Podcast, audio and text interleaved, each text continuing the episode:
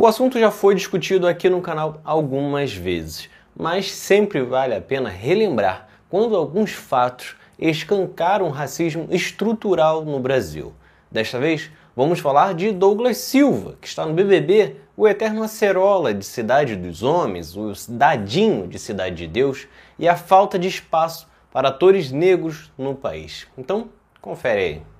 É Pilatos lá na Bíblia quem diz E também faleceu por ter pescoço o infeliz autor da guilhotina de Paris quando faço vídeos deste sentido, sempre aparece alguém que fala: Ah, mas e o Lázaro Ramos? Ah, a Thaís Araújo? E aí citam mais um ou outro nome para dizer que não existe racismo na TV e no Brasil. Sem perceber que só de você poder citar nominalmente, podendo contar nos dedos quantos tem esse espaço, já é um sinal de como eles não possuem o mesmo espaço que atores brancos. E eu definitivamente não entendo essa necessidade que algumas pessoas têm de afirmar que não existe discriminação no país, mesmo isso estando escancarado. Mesmo você sabendo que vai ver 10 filmes, 10 novelas e se assistir dois negros como protagonistas nessas produções, já vai ser muito.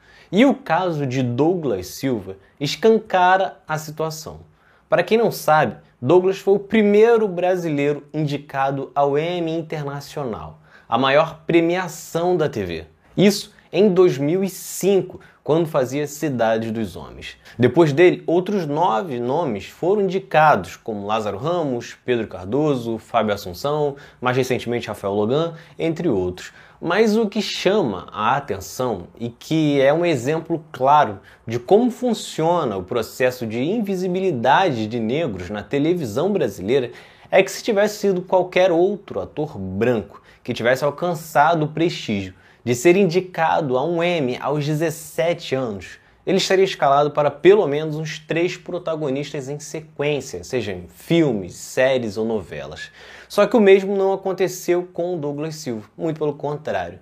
Só para pegar como comparação um ator branco que já foi indicado ao Emmy, e aqui definitivamente não está nenhuma crítica ao Fábio Assunção, muito pelo contrário. É apenas para ilustrar o abismo de oportunidades. E para fazermos um recorte ainda mais justo, vamos comparar apenas até os 33 anos de Fábio, quando ele sequer havia sido indicado ao Emmy ainda. E mesmo assim, ele já havia sido vilão, protagonista ou co-protagonista em novelas como Pátria Minha, Rei do Gado, Por Amor, Força de um Desejo, Coração de Estudante, Celebridade, entre outros. Também teve destaques em séries como Labirinto, Mad Maria e os Maias. E isso, obviamente, não é apenas um caso, não estamos falando apenas do Fábio Assunção. Basta ligar a TV ou acessar as novelas antigas e você vai ver outros atores brancos que ano após ano são escalados como mocinhos. Enquanto Douglas Silva basicamente só recebeu papéis secundários ou fez participações especiais bem pequenas fora de Cidade de Deus